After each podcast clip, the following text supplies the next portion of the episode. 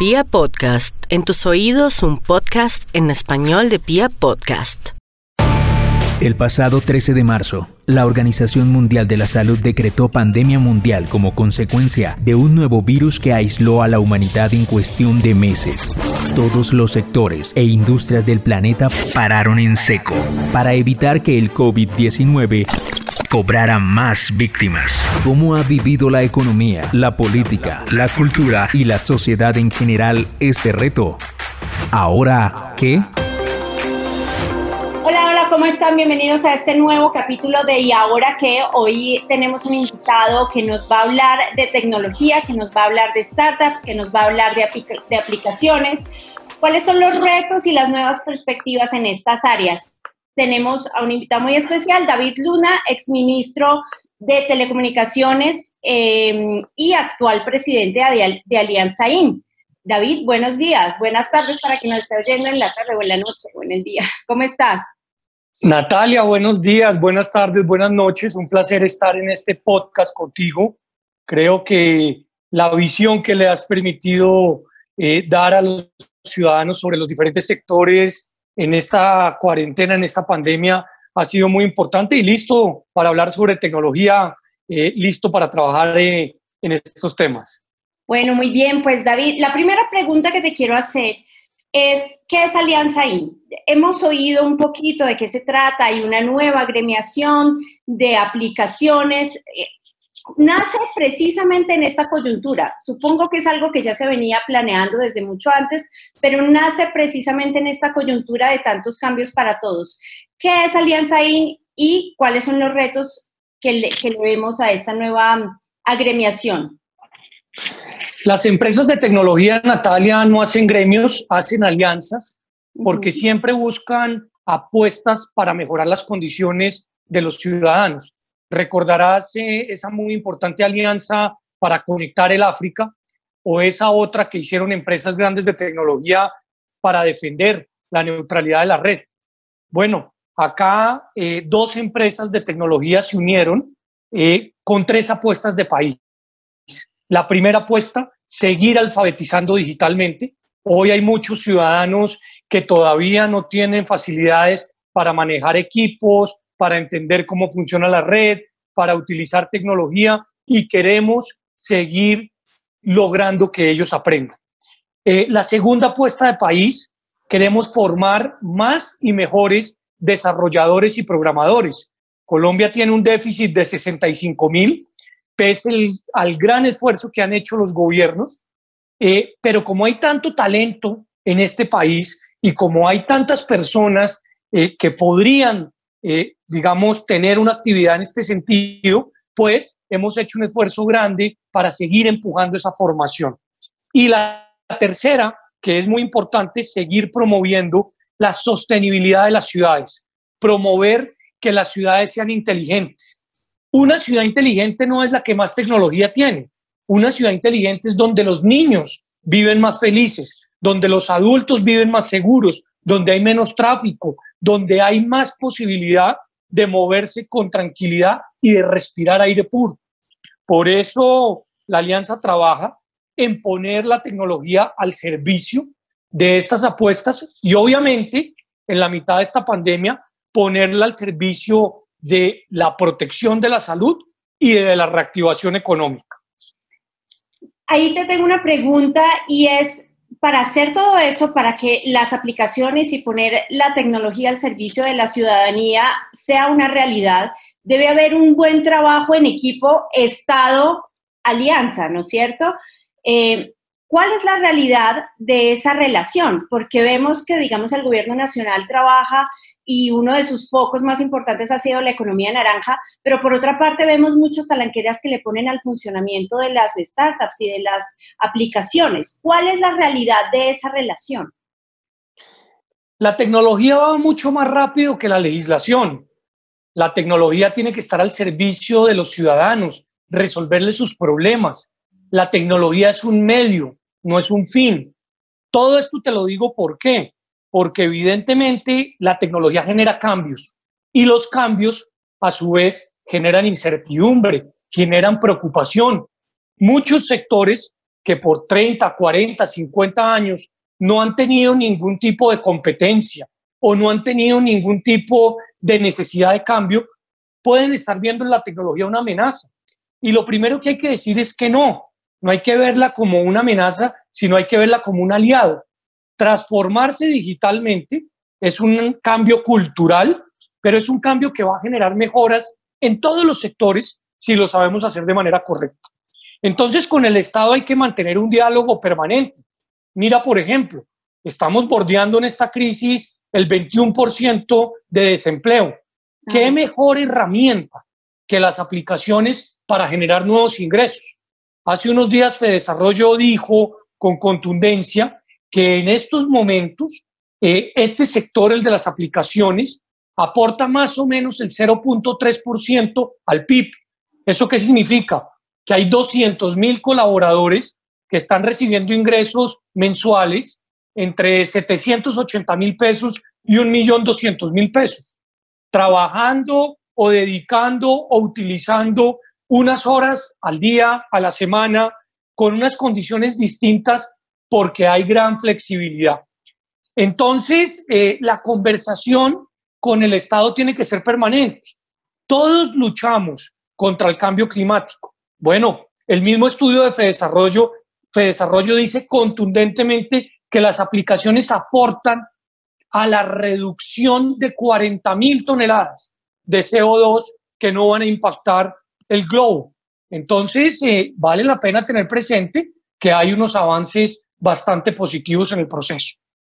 Ok, y en ese mismo sentido, podemos decir que hay seguridad jurídica para nuevas eh, aplicaciones que quieran ingresar al mercado colombiano.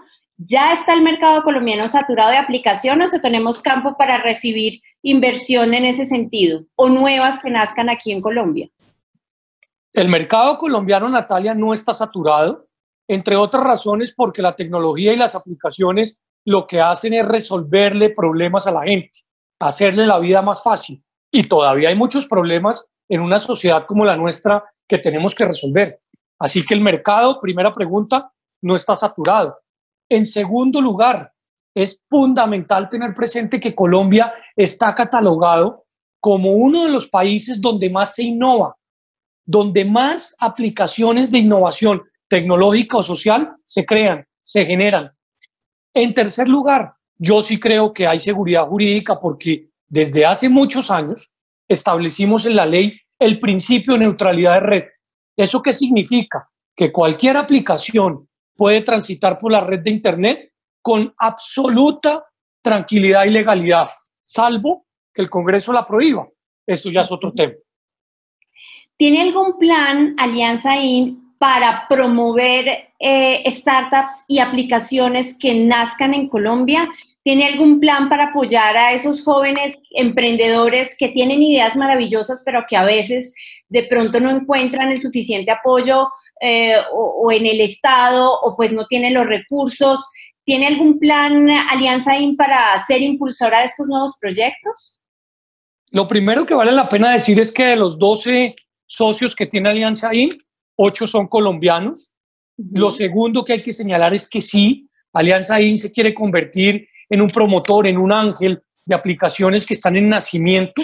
De hecho, te voy a dar la premisa, vamos a abrir un concurso público para recibir a una aplicación recién nacida para que pueda tener mentoría, para que pueda tener facilidad, para que pueda tener capacidad y sobre todo para que pueda saber cuáles son los aciertos y las equivocaciones que en este sector han cometido algunos grandes. Y eh, trabajamos muy duramente en promover algo tan importante como es la innovación en Colombia, que bien vale la pena seguirla impulsando.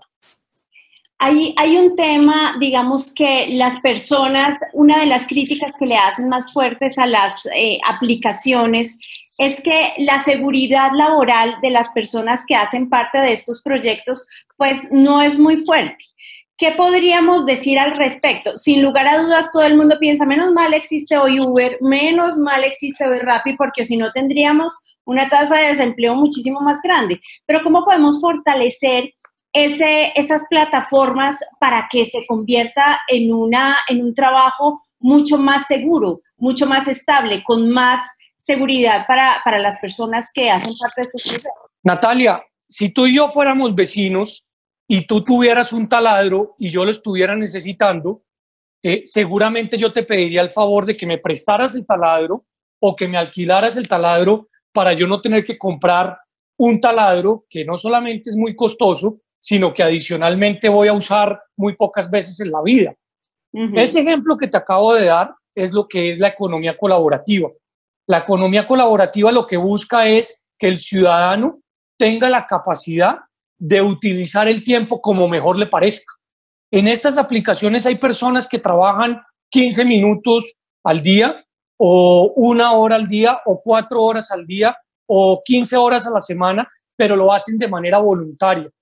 Eh, colaboran con la aplicación en el momento que quieren, cuando tienen tiempo libre, no tienen jefe, no tienen que presentar informes de gestión, no tienen horario y por esa razón, pues obviamente no pueden tener las mismas condiciones de una persona que está trabajando en una oficina con un horario, con unas responsabilidades.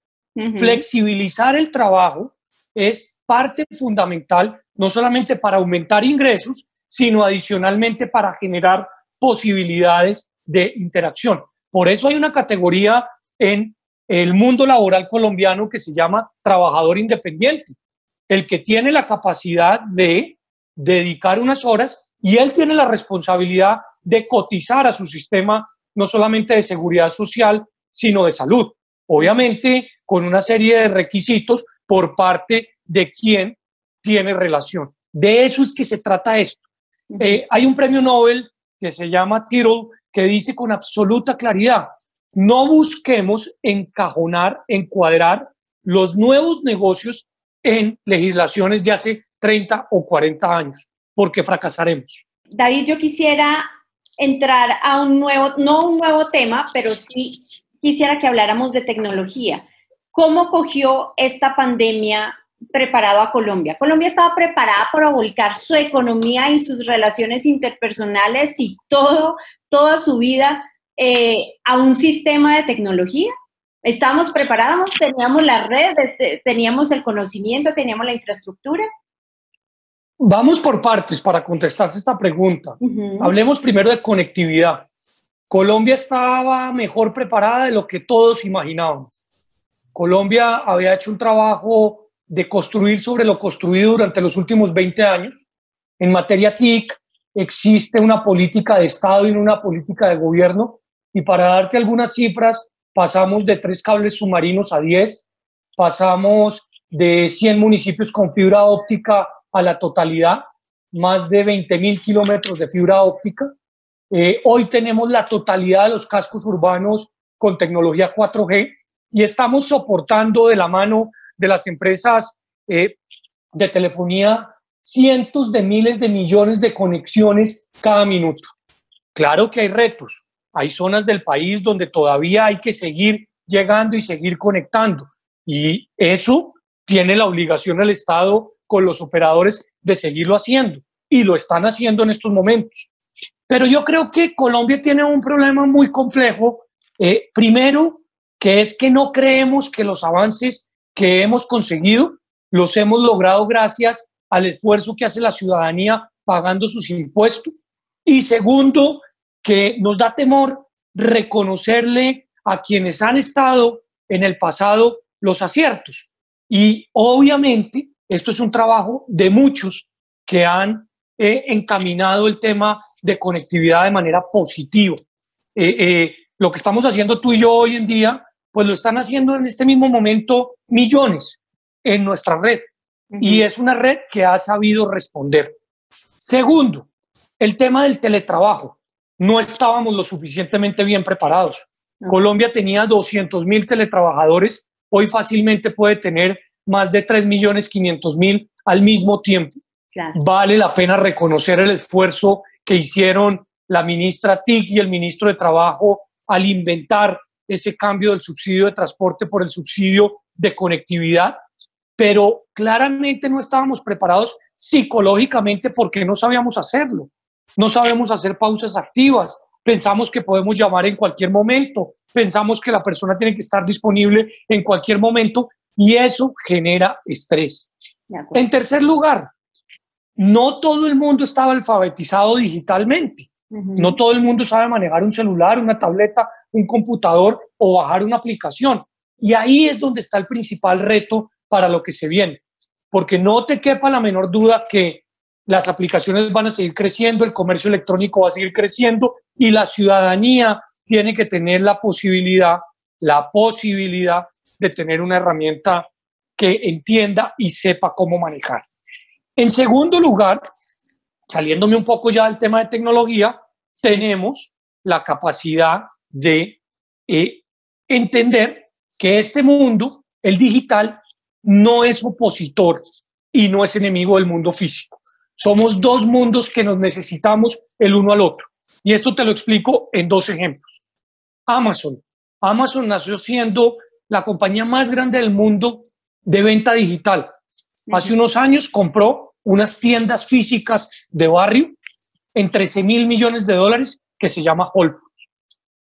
Y Walmart. Walmart es el retail más grande del mundo y hace unos años compró una eh, firma de comercio electrónico porque entiende que estos dos temas son fundamentales.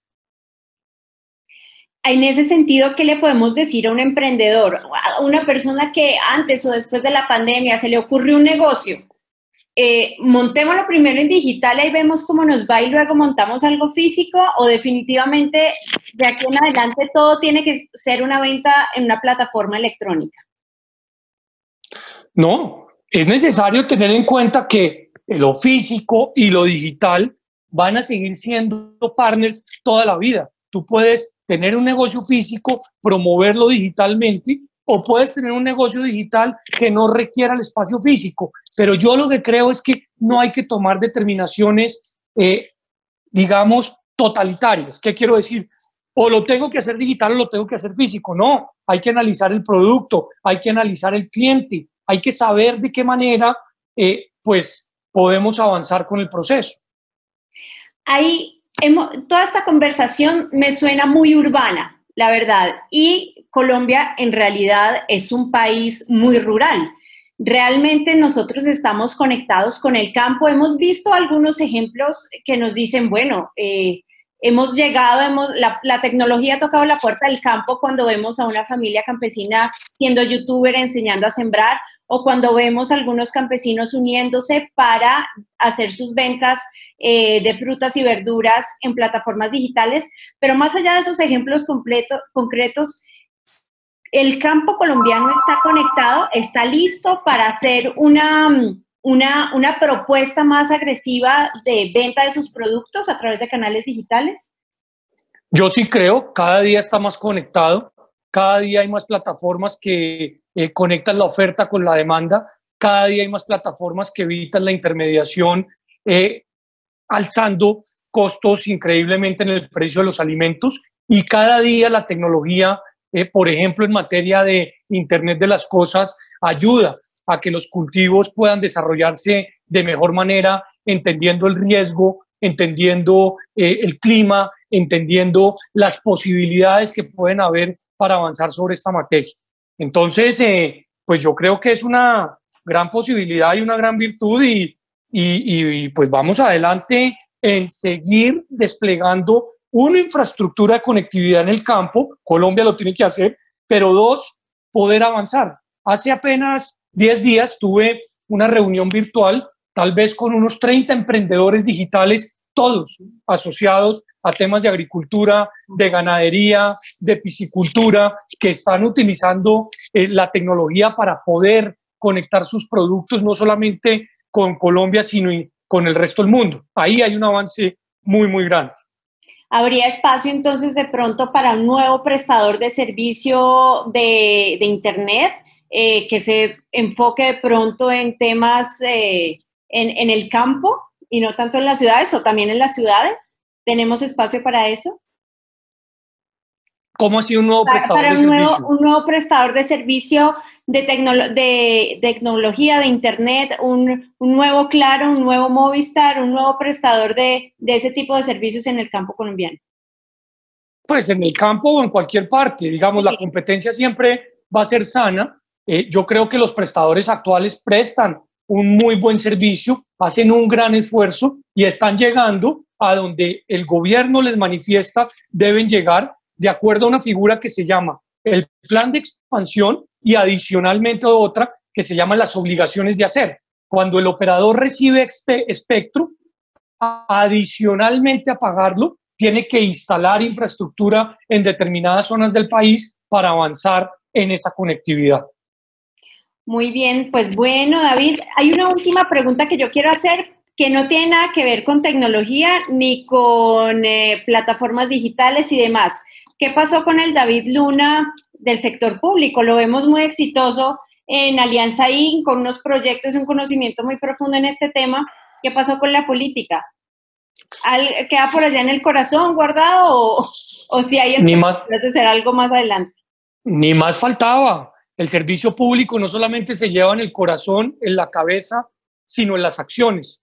Yo llevo más de 25 años en el servicio público eh, con cinco principios que siempre he aplicado. El primero, entender la política como el arte de servir y no como la actividad para servirse. El segundo, construir sobre lo construido. El tercero, los recursos públicos son sagrados.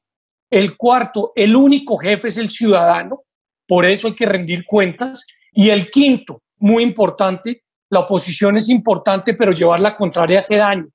Eh, con estos principios he logrado, eh, por decirlo de alguna manera, transitar en diferentes instancias del sector público. Quería conocer por dentro el sector privado, a los generadores de empleo, a los generadores eh, a los generadores de empleo, a los generadores de riqueza, a los problemas que tienen para ver de qué manera uno puede ayudarlos en este proceso.